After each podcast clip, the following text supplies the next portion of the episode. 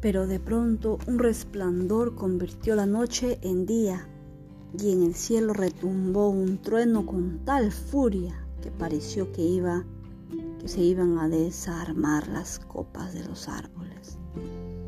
Los muchachos se abrazaron aterrados. Corrió una bocanada de aire frío en la oscuridad y gruesas gotas comenzaron a golpear sobre las hojas. ¡A la tienda!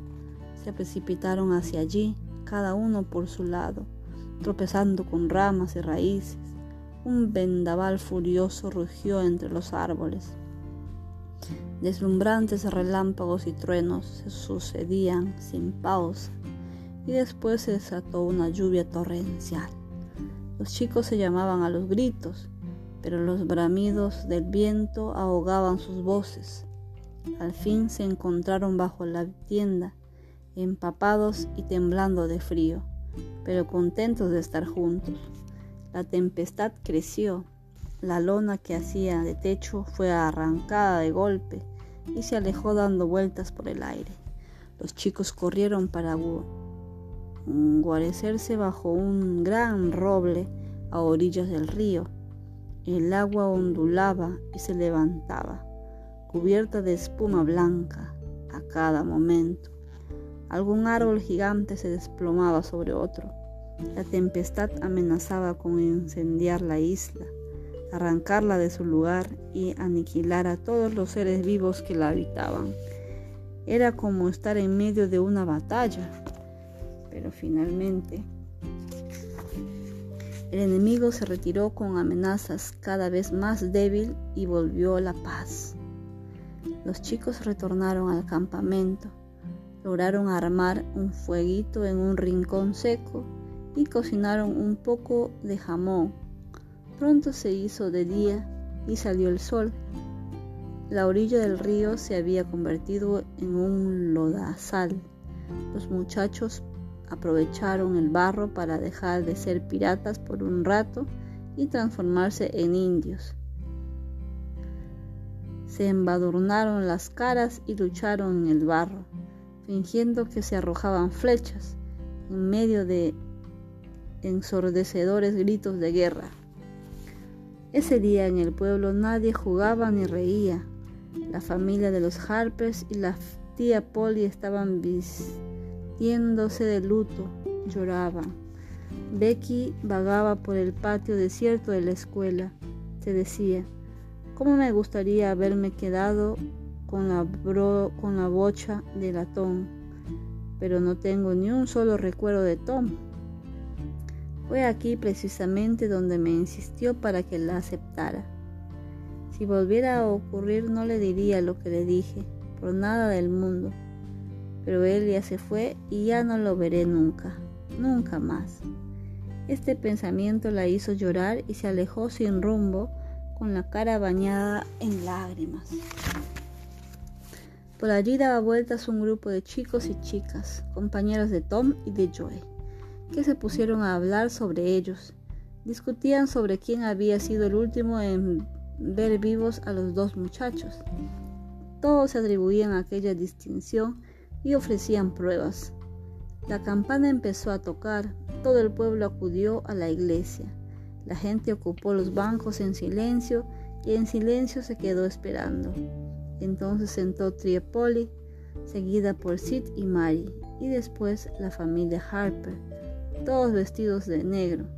Los fieles, incluyendo el anciano pastor, se levantaron y permanecieron de pie hasta que los enlutados tomaron asiento en la primera fila.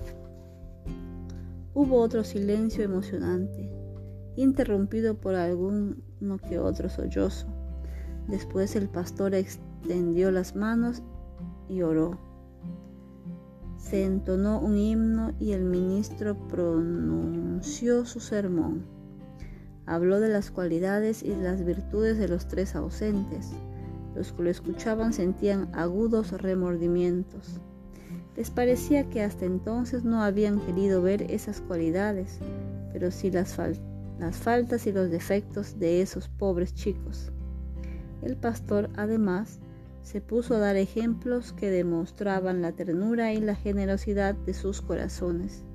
el agente comprendió que nobles y hermosos habían sido esos episodios que a ellos les habían parecido nada más que travesuras. La concurrencia se fue enterneciendo cada vez más hasta que todos los presentes emocionados se unieron a las familias de los chicos en un solo coro de lamentación. Hasta el predicador, sin poder contenerse, comenzó a llorar en el púlpito. En ese momento, en la galería hubo unos ruidos que nadie notó. Poco después, rechinó la puerta de la iglesia. El pastor levantó los ojos húmedos por encima del pañuelo y se quedó petrificado.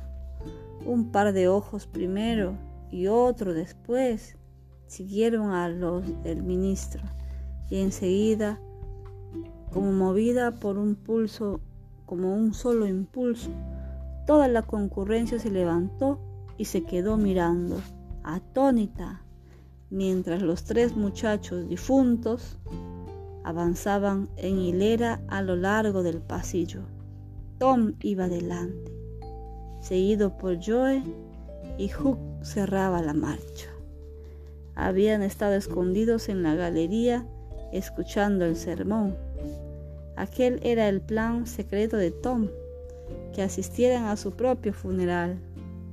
La tía Polly, Mary y los Harpers se arrojaron sobre los niños, ahogándolos a besos. Alabado sea Dios, exclamó el pastor, canten con toda el alma. Mientras las voces hacían temblar las vigas de la iglesia, Tom miraba las caras de envidia de los otros chicos del pueblo. Se dijo que nunca volvería a sentirse tan orgulloso de sí mismo como en ese momento. De vuelta en casa, Tom recibió más sopapos y más besos que los que podía llegar a darle en un año entero, y no sabía bien cuál de las dos cosas expresaba mejor el cariño de la tía Polly sentía por él.